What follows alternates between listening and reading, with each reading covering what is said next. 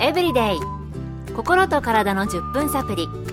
この番組はセブンス・デー・アドベンチスト・キリスト教会がお送りいたします。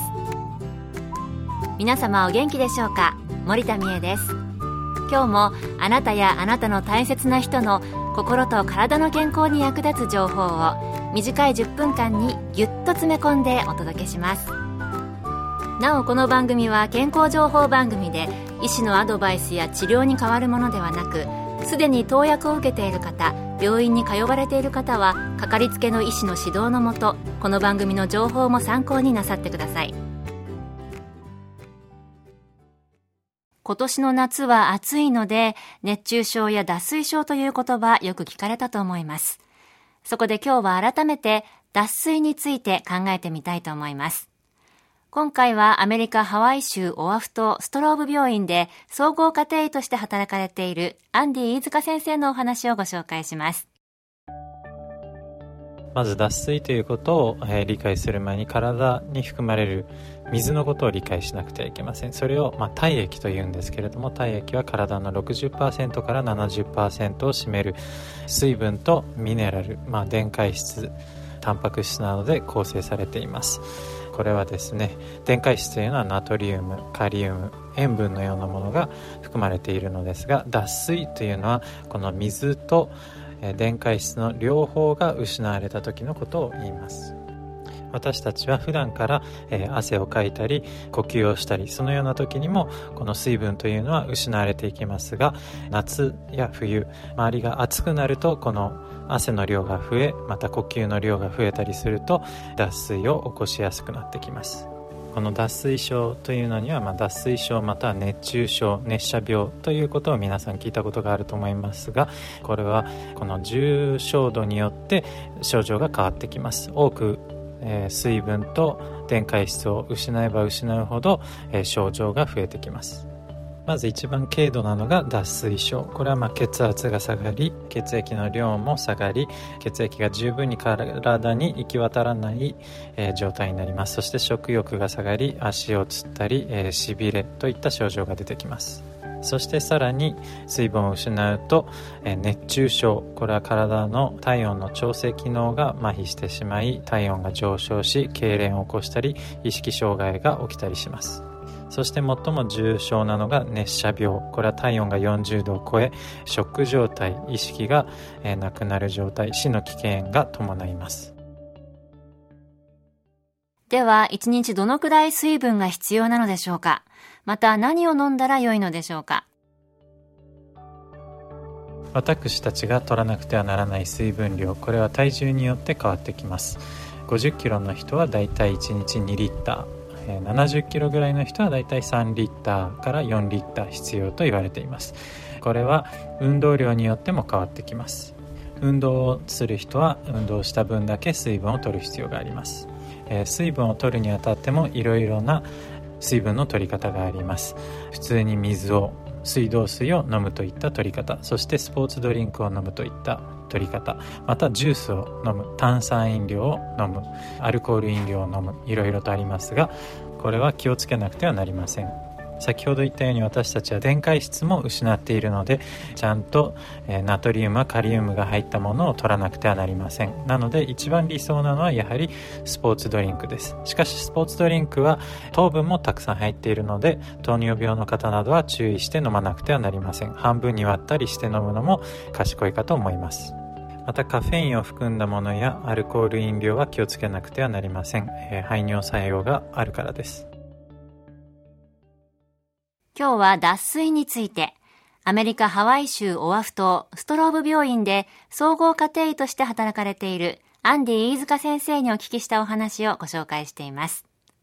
それでは水の飲みすぎで体調を崩すことはないのでしょうか？飲みすぎ水分の取りすぎに関してはこれは健康な人であれば全く問題はないと思います、えー、飲みすぎても大体排尿、まあ、おしっこでを通して水分を出すことができるので大抵の人は問題ありません。しかし腎臓に問題を持っている方などはもしくは心臓に問題を抱えている方は水分を取りすぎると今度は水分が多くなりすぎて息苦しくなったり、えー、足が腫れてしまったりという症状が出るかもしれません。またですね糖尿病を持っている人などが先ほど言ったようにスポーツドリンクを飲みすぎてしまった場合糖値が悪化して糖尿病の状態が悪化する可能性があります。さて次は先生ご自身のホノルルマラソンなどに参加された体験からお聞きしました。私は運動が大好きでですね。ハワイに引っ越してからホノルルのトライアスロンやマラソンといったことに参加してきています。その上でですね私も苦労したのがこの水分補給です。水分補給によって随分苦しめられました。まず最初に参加したホノルルマラソンはですね、えー、最初に水分を取りすぎて、えー、おしっこに何回も行かなくてはいけなくてですねトイレの行列で30分ぐらい時間をロスしました。そして2回目に参加したホノルルマラソンはその教訓に並んで、えー、水分をあまり取らなかったんです。そうしたら足がつってしまいですね。今度は足が痛い状態で10キロぐらい走らなくてはならなくなり苦労しました。トライアスロンも同様で、え、水分を取りすぎた時はおしっこに行きたくて自転車に乗りながらトイレに行くというのはなかなか難しいので苦しみながら40キロの自転車のライドをしたことを、え、思い出します。ではどのように水分を取ったら理想的なのか。これは一気に飲むのではなく、え、こまめに少ない量を頻繁に飲むということが大切です。そして最初に話したように水だけではなく電解質も汗を通して失われているので電解質の含まれたスポーツドリンクがこのような場合は理想とされています。なので私の場合は走っている時はだいたい10分から15分おきに水分補給を行っています。また忘れてはならないのは走り始める前。これはですね30分から1時間以上前からこまめに水分を取り始めると良いと思います。もう一つ気をつけなくてはならないのは冷たすぎる水は取らないようにした方がいいということです冷たすぎる水を走っている時に飲むと胃が痙攣を起こしたりするので生ぬるい水がちょうど良いかと思います様々な大会中はトイレのことも計算して水分補給を的確な方法でしなくてはならないんですね。今年の夏は厳しい暑さで脱水で病院に運ばれた方も多かったようです。今日のお話を参考に改めて水分の補給再確認してくださいね。今日の健康エブリデイいかがでしたか？番組に対するご感想やご希望のトピックなどをお待ちしています。さて最後にプレゼントのお知らせです。今月は抽選で20名の方に皆様の健康を願って100年サンイクフーズの黒ごまババロアギフトセットをプレゼント。黒ごまたっぷりのヘルシーなデザートです。ご希望の方はご住所お名前をご明記の上郵便番号241-8501セブンス・デ・アドベンチスト協会健康エブリデイの係郵便番号241-8501セブンス・デ・アドベンチスト協会健康エブリデイの係までご応募ください。今月末の決心まで有効です。お待ちしています。